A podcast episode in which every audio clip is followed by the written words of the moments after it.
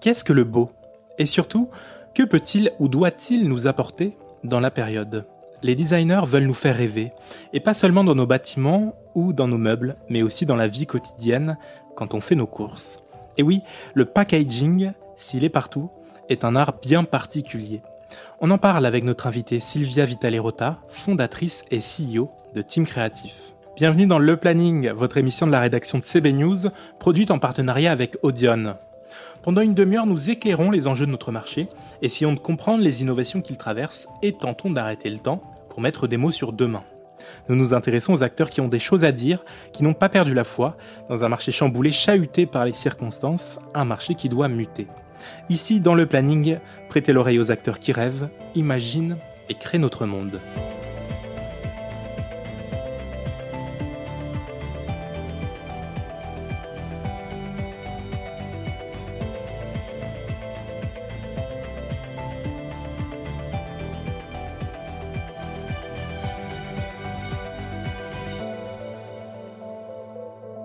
Bonjour Sylvia.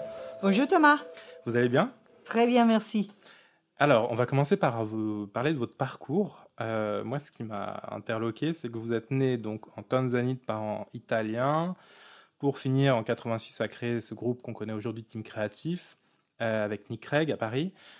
Euh, donc un parcours assez dense, qui a peut-être d'ailleurs, qui, qui, inscrit peut-être aujourd'hui vos, vos, créations et ce que vous faites aujourd'hui, qui les inspire et qui les porte. Racontez-nous un petit peu euh, vous êtes né en Afrique, qu'est-ce que ça vous apporte? Effectivement, euh, je suis né en Afrique et avec une chance extraordinaire au pied du Mount Kilimanjaro. C'est-à-dire que elle nous a apporté, je pense, euh, la liberté, euh, la curiosité, euh, cette envie de, de toujours croire dans la nature, de toujours utiliser la nature euh, comme une force que tout est possible. Et je pense que l'Afrique, il n'y a rien et pourtant il y a tout.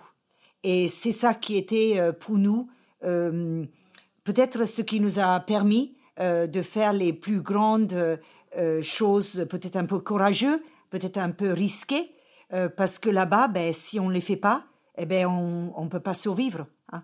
Et, et, voilà. Donc, euh, je pense que l'Afrique m'a beaucoup apporté de, de résilience, de solid, solidité euh, dans la façon que nous avons euh, osé appréhender l'Europe quand on est arrivé, les études et aussi, bien entendu, l'agence et la création de l'agence. Alors justement, vous avez passé la majeure partie de votre vie consacrée à l'agence que vous avez créée vous-même. Donc c'est un parcours assez étonnant. Finalement, vous avez eu euh, très peu d'expérience avant euh, pour, pour, travailler pour quelqu'un d'autre, pour d'autres personnes.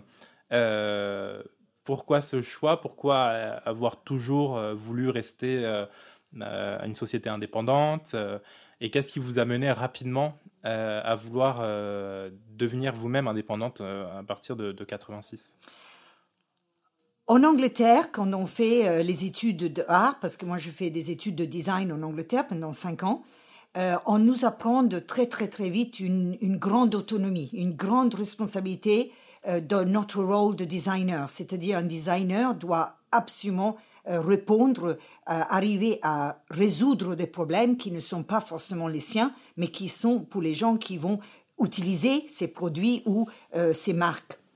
Et du coup, euh, cette, euh, cette très forte indépendance, déjà par notre confiance de designer et qu'on savait ce qu'on faisait, euh, a fait qu'au bout de nos études, j'ai fait euh, trois ou quatre ans euh, dans une agence en Angleterre, euh, qui d'ailleurs travaillait pour Renault, et il nous a envoyés à Paris pour faire les showrooms, pour faire le design de, des showrooms de Renault.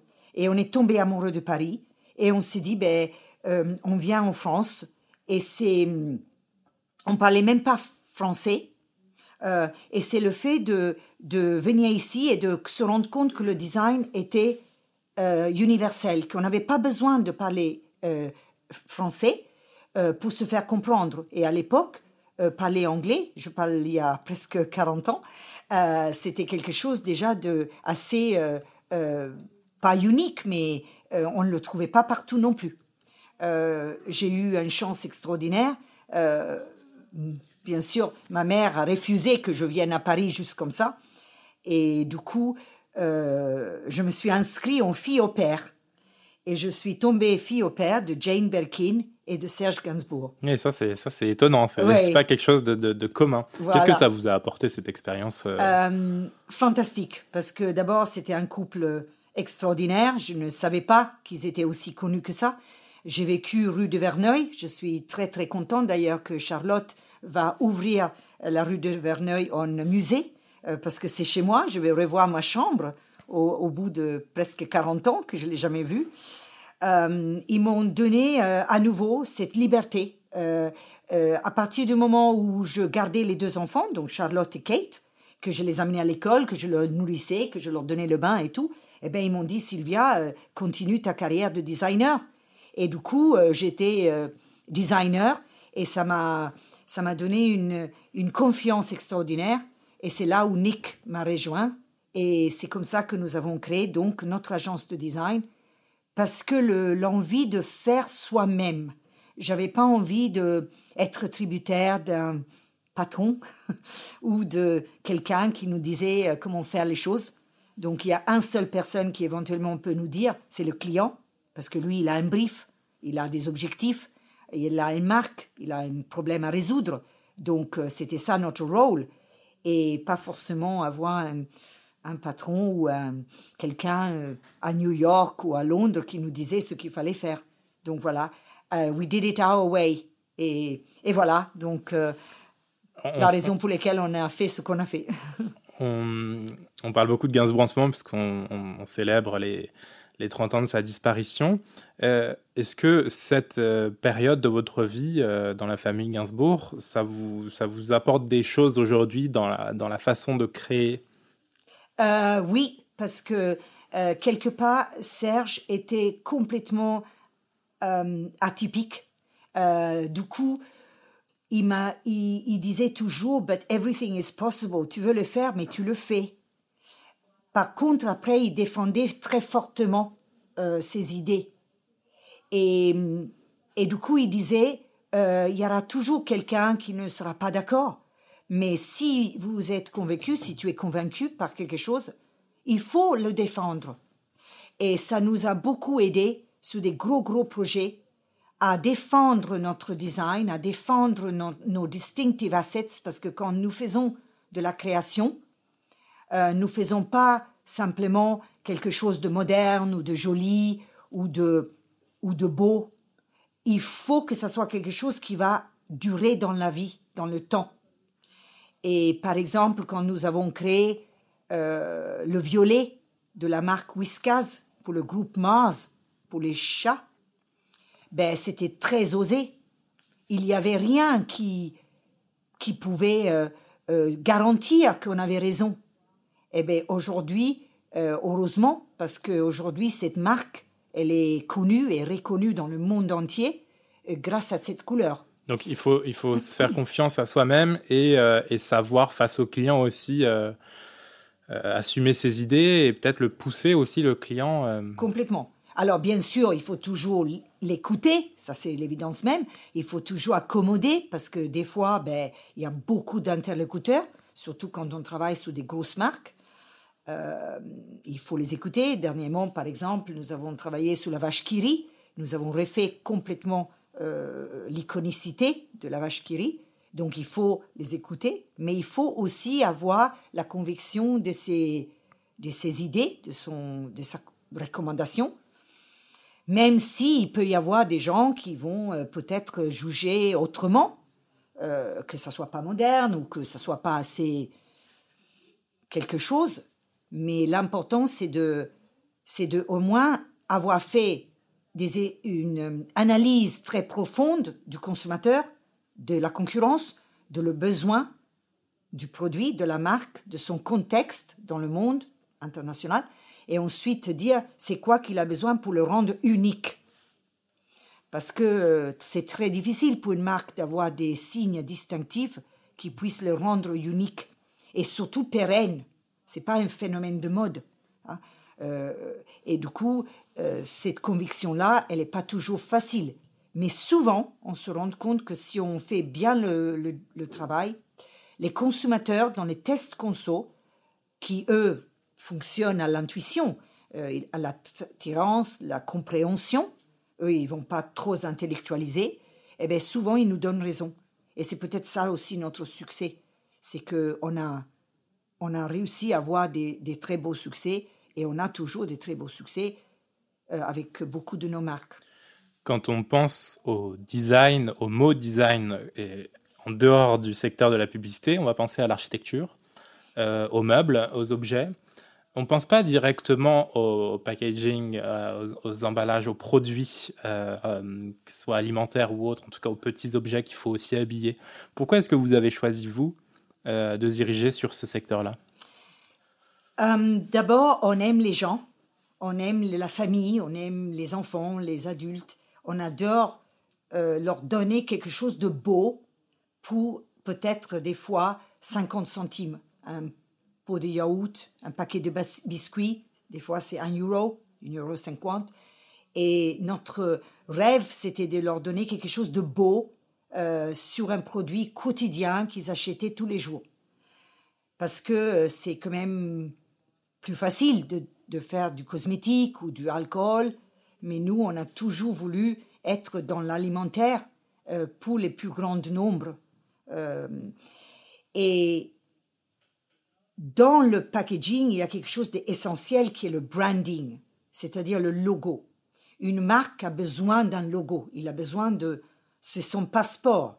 Sans le logo, avec des signes qui ont de la valeur, qui sont signifiantes, qui répondent à un, besoin, à un purpose, à, une signifiance. Une marque a du mal à percer. Du coup, dans le branding, la première chose qu'on fait, c'est ensuite l'appliquer au produit, au pack. Et ce que la consommatrice achète, c'est un des très peu de médias où, en effet, on demande au consommateur d'acheter le, le, pack. il achète le produit, mais il achète le design, il achète le pack. Hum au lieu que en pub ou même en social media, il se rend pas compte que quelque part il paye pour ça aussi. Là, dans le pack, il paye euh, le pack. Et du coup, c'est important que ça lui donne quelque chose, l'émotionnel. Et puis, un autre problème qui est très important, dans, surtout en alimentaire, c'est que souvent nous avons des très grandes gammes. Et dans les très grandes gammes, il faut pouvoir distinguer les différents produits et aussi les différentes variétés, les différents goûts. Et tout ça, ça amène qu'un consommateur devient fidèle à la marque parce qu'il se retrouve, il navigue et il se retrouve dedans. Est-ce qu'il y a des, des, tendances cette année que vous voyez, que vous avez envie, vous, d'exploiter euh, et que vous allez proposer euh, euh, à vos clients?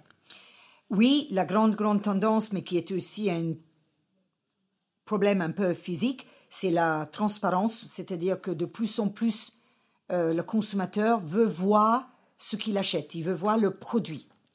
Du coup, on encourage nos clients euh, de vraiment réfléchir à la structure du packaging, à la forme du pack, pouvoir permettre de la transparence, être écologique, sustainable. Nous avons créé un département éco-concept structural avec des ingénieurs pour accompagner nos clients qui ont besoin de faire cette transition. Hein. Euh, il n'y a pas que le plastique hein, qu'il faut arrêter, il, faut, le remplacer. Donc, euh, ce besoin de, transparence et aussi d'écolo, de, de, de, sustainability hein, est très important.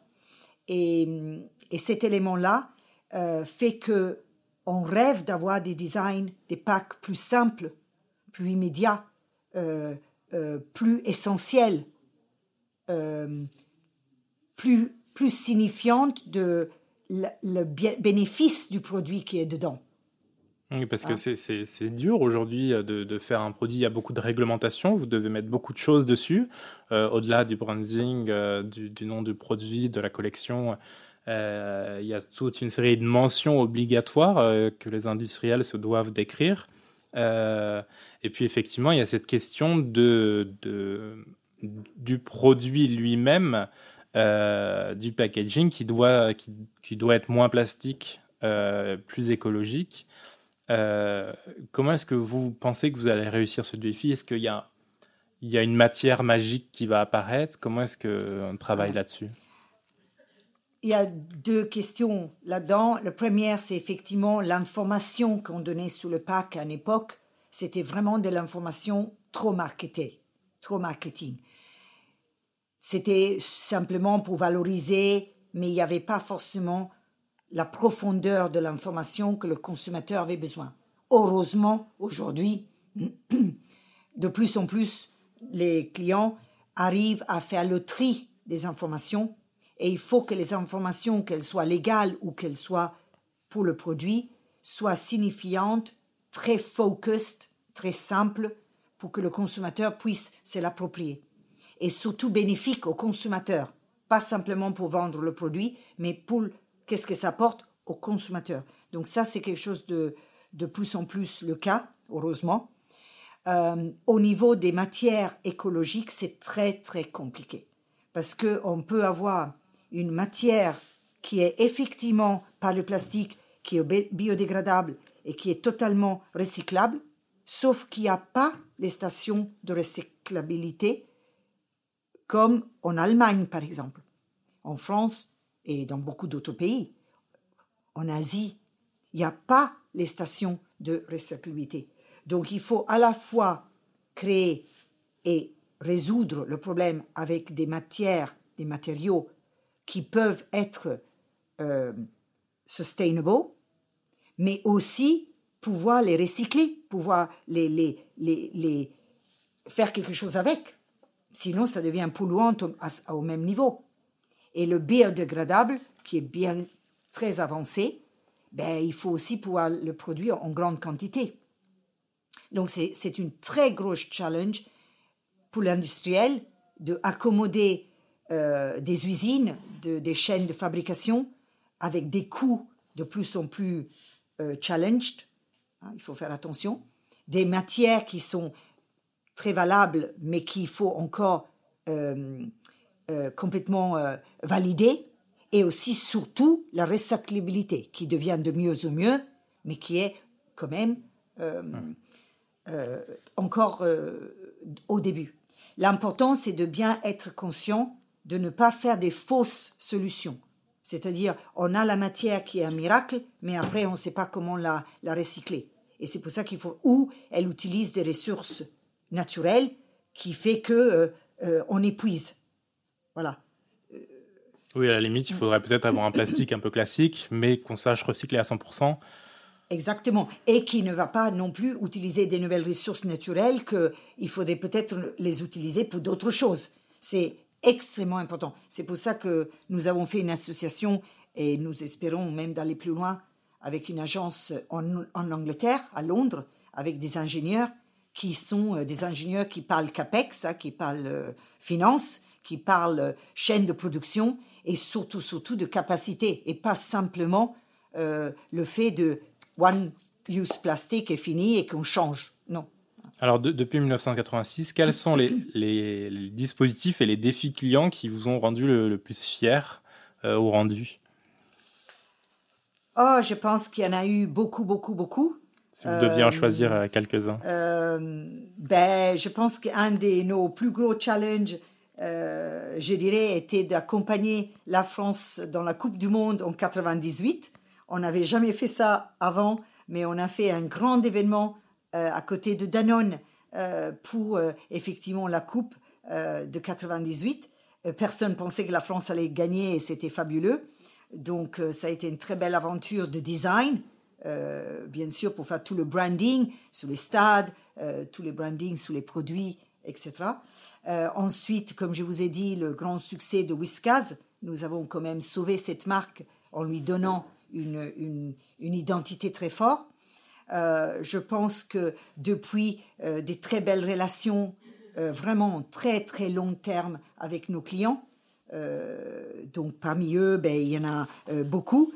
Je ne peux pas tous les citer, mais des gens comme Royal Canin, où on a effectivement rendu beaucoup de noblesse à cette marque en France, et dans le monde entier. nous avons complètement refait à plusieurs reprises la marque Bjorg, donc mieux manger complètement plant-based, complètement naturel et, et biologique. biologique. Très, très beau succès.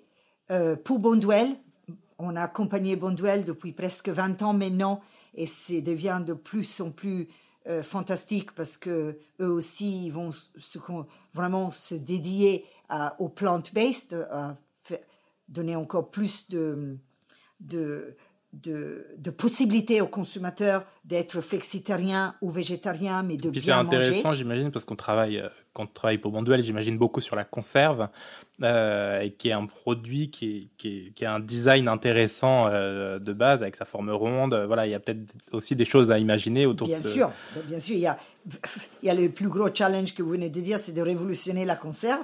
Donc ça, c'est fantastique mais c'est aussi pouvoir aider les consommateurs à savoir euh, comment cuisiner les légumes, euh, leur donner des recettes euh, végétales, plant-based déjà préparées, prêtes et bons. donc il y a beaucoup, beaucoup de choses à faire avec eux. nous avons également beaucoup travaillé pour les galettes Saint-Michel, un très, très beau travail qui a redonné beaucoup de signifiance à cette marque et beaucoup de succès également. Donc ça, on, on en est très fiers. Euh, nous travaillons pour Kinder. C'est nous qui avons réussi à changer le petit garçon de Kinder que vous connaissez tous. Euh, ce petit garçon, il avait 56 ans. Euh, donc c'était le temps de changer le petit garçon.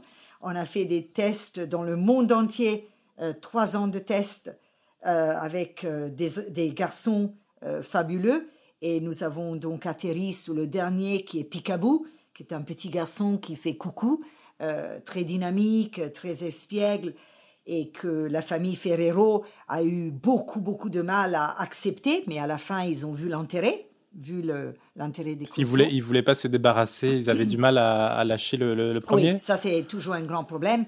Le gros succès, bien sûr, de la vache Kiri, donc on l'a, elle était déjà iconique, hein, mais nous l'avons rendue encore plus iconique et ça s'est senti tout de suite dans les ventes dans le monde entier. Euh, donc ça, c'était très bien.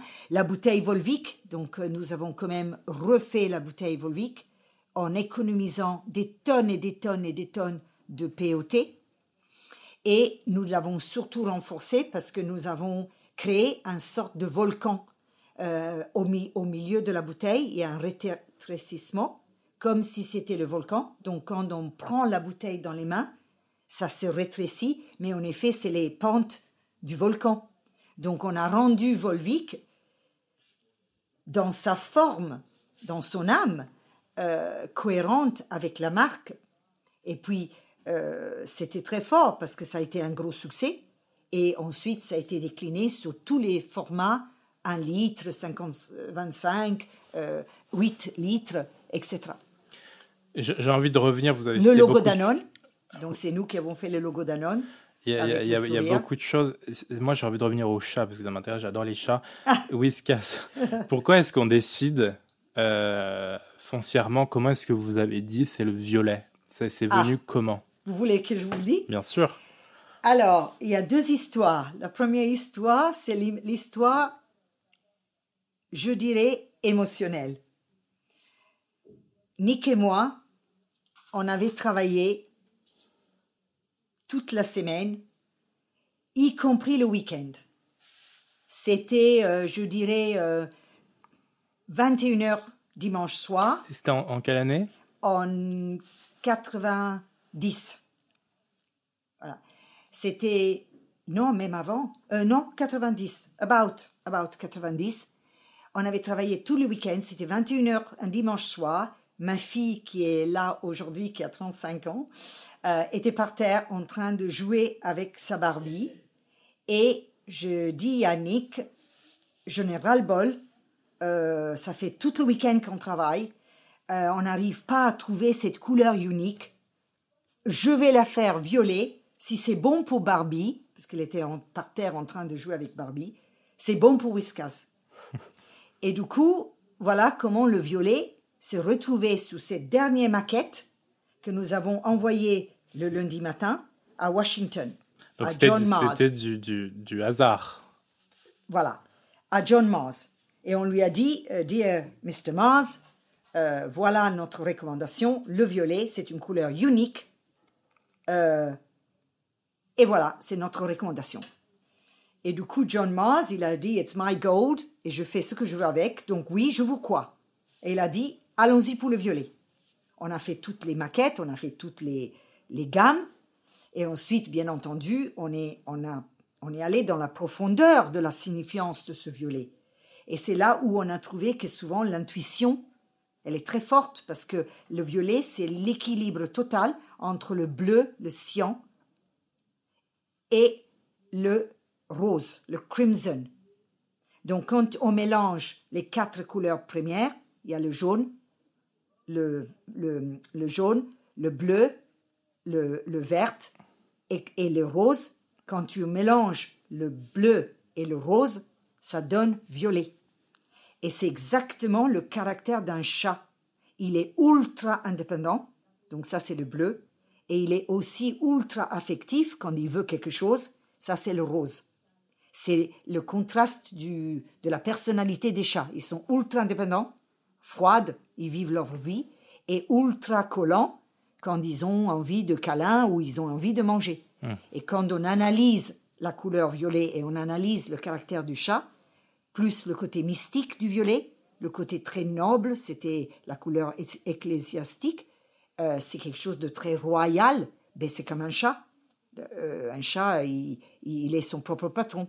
Donc, on a tiré toutes les fils de cette signifiance et ça a aidé à convaincre ensuite tous les marketeurs, tous les pays, tous les stakeholders euh, qui n'étaient pas John Mars, il avait 90% de la décision, hein, mais bon, il fallait quand même embarquer tout le monde. Euh, la couleur a été challengée. Euh, pendant au moins les premiers six mois que le, les produits étaient en ligne, il y a eu une descente aux enfers des ventes. Ça a été catastrophique. On a été haïs par tous les marchés. Et puis doucement, doucement, doucement, ça a repris. Et ça a été un très, très gros succès. Euh, voilà. Vous en Donc, avez euh, d'autres, des, des histoires comme ça, où vous avez créé quelque chose à base d'une intuition? Euh, oui, on a fait un très très beau travail au Brésil pour la marque Sadia parce que nous avons effectivement très vite avec Nick, nous avons créé, pas très vite, 20 ans après, on a créé Team Créatif Sao Paulo. Pareil, on est parti en vacances, on est tombé amoureux des Brésiliens, on est tombé amoureux du pays et on a décidé d'ouvrir une agence au Brésil. On parlait pas un mot de portugais brésilien mais on a rencontré quelqu'un et grâce à Danone, euh, les biscuits et aussi le dairy, on est allé euh, au Brésil et nous avons donc créé une agence là-bas. Aujourd'hui, on est 100 personnes et on est number one euh, independent agency branding packaging au Brésil. Euh, et nous avons eu tout de suite après Danone la plus grosse marque alimentaire qui s'appelle Sagia. Et Sagia, c'est une marque qui fait euh, du poulet, euh, plein de, de viande, plein de saucisses, plein de produits alimentaires, de plats cuisinés. C'est un peu une énorme société qui fait tout ce qui est alimentaire, euh, de burgers, de, de plats cuisinés, de euh, légumes, de, de poulet, de, de dinde, vraiment tout. Et on a, ils avaient un S, un magnifique S qui était leur logo. Eh bien, on a utilisé cet S sur le branding de toutes leurs packs euh, comme étant la rivière de l'infini, la rivière de la vérité. La marque vous a porté, grâce à cette S, tous ces, tous ces produits, toutes ces variétés, toutes ces gammes. Et au début, pareil, euh, il voulait plutôt euh, oublier le S. Il était rouge, il était très bien, une très belle forme. Et doucement, on a à nouveau convaincu euh, le client de, l'importance de cette S et au contraire de la, de la, rendre unique. Et aujourd'hui, c'est leur point de repère et depuis euh, beaucoup, beaucoup d'années dans les euh, brésiliennes qui sont extrêmement chargées, bien sûr, de produits. Donc c'est d'abord une intuition, et puis après on essaye de justifier cette intuition en cherchant des, des éléments objectifs. Euh, ça marche toujours de faire ça, ou est-ce que des fois on se dit en fait je, me suis complètement euh, trompé je pense que c'est beaucoup, beaucoup d'intuition et ensuite, et au même temps, presque, euh, beaucoup, beaucoup de pertinence, parce que l'intuition est souvent née de pertinence. hein. Elle n'est pas juste euh, inventée. hein. L'intuition vient d'une pertinence très forte. Après, il faut effectivement la défendre. Euh, par contre, il y a des fois où il y a des circonstances. euh, par exemple, on l'a eu euh, dernièrement sous Pago, la marque de jus de fruits de Eccles Granini, où là, c'était vraiment la pertinence de dire comment on peut faire que cette marque devienne encore meilleure de ce qu'elle était déjà. Et du coup, là, il y avait beaucoup de, de profondeur pour, pour puiser dans la marque, euh, pour lui ressortir le mieux possible, pour ensuite la- lui redonner son, sa force de pionnier. Euh, sur Bonduel, par exemple, nous on travaille beaucoup, beaucoup de temps avec eux. C'est un peu le, le même travail qui, qui va être fait ou qui doit être fait. Est-ce que Euh. vous avez. Quelle est votre définition du beau Ah, finalement? Alors, la définition du beau, il faut faire très attention avec ça. Parce qu'il y a des gens que euh, c'est moderne, donc c'est beau. euh, c'est romantique ou c'est nostalgique, donc c'est émotionnel, donc c'est beau. C'est coloré, donc c'est beau. Il faut faire très attention à ça. Est-ce que c'est subjectif le beau ou est-ce que vous pouvez dire, vous, qu'il y a quand même tout un tas d'éléments euh, très factuels qui font que c'est beau Oui, euh, c'est le- les règles du design. Les règles du design, c'est l'équilibre, c'est l'esthétisme, c'est c'est vraiment en design, il n'y a pas 50 000 façons de faire quelque chose. Soit c'est juste et c'est juste, soit c'est pas équilibré, c'est pas juste et du coup, il peut pas être beau. Euh, Donc cette règle-là, euh, ça peut s'appliquer à quelque chose qui coûte 50 centimes comme à quelque chose qui peut coûter euh, 300 000 euros. Hein. C'est pas le prix, c'est est-ce que c'est équilibré ou pas. Et le plus beau exemple du beau, c'est la nature. Ah, quand vous regardez la nature, il n'y a jamais quelque chose qui n'est pas exactement parfait. Regardez la nature, peu importe ce que vous regardez, c'est exactement bien. Même quand il y a des feuilles qui tombent par terre, eh bien les feuilles, la façon qu'ils sont tombées par terre, c'est esthétiquement, c'est beau. Voilà. Et- comment, comment on fait pour imiter la nature, justement, et, et- et trouver le, le juste et l'équilibre? Est-ce qu'il y a des, des méthodes? Comment est-ce que vous vous faites? Ben, c'est-à-dire qu'on essaye de ne, on essaye d'être contemporain. Ça, c'est très important. Être au goût du jour. Mais on essaye de ne pas se faire prendre dans ce spirale de ce qui est juste moderne. Et que dans un an, dans deux ans, il est déjà pas moderne. Donc, c'est un c'est un élément qui fait prendre conscience de l'esthétisme, du beau. C'est à quel point quelque chose qui est bien équilibré, qui est juste, il est pérenne. Et on voit ça sur des très très belles grandes marques. Euh, et je dirais que c'est ça notre plus gros challenge, c'est de savoir équilibrer l'évolution d'une marque, savoir l'amener là où il faut l'amener, tout en douceur, mais aussi en ayant le courage de y aller, et savoir toujours lui donner plus que ce qu'elle avait avant. Et le consommateur, là, quand c'est testé, il adhère. C'est pas juste changer pour changer. Est-ce que le, le risque aussi, et ce sera ma dernière question, d'aller euh, vers ce que recherche la société, d'être dans l'air du temps, euh, ça ne mène pas à une espèce de d'hygiénisme, de, puritanisme dans le design qui fait que tout se ressemble. Euh, on, a plein de logos aujourd'hui où la typologie est la même, enfin presque, euh, sur fond blanc, texte noir, euh, très clair, avec des espaces entre les lettres. On les connaît tous, ces logos. Qu'est-ce que vous en pensez et pourquoi est-ce qu'on va vers ça? Mais ça, c'est le gros danger. Ça, c'est le gros danger. On passe notre temps à expliquer aux clients qui, des fois, nous demandent ça.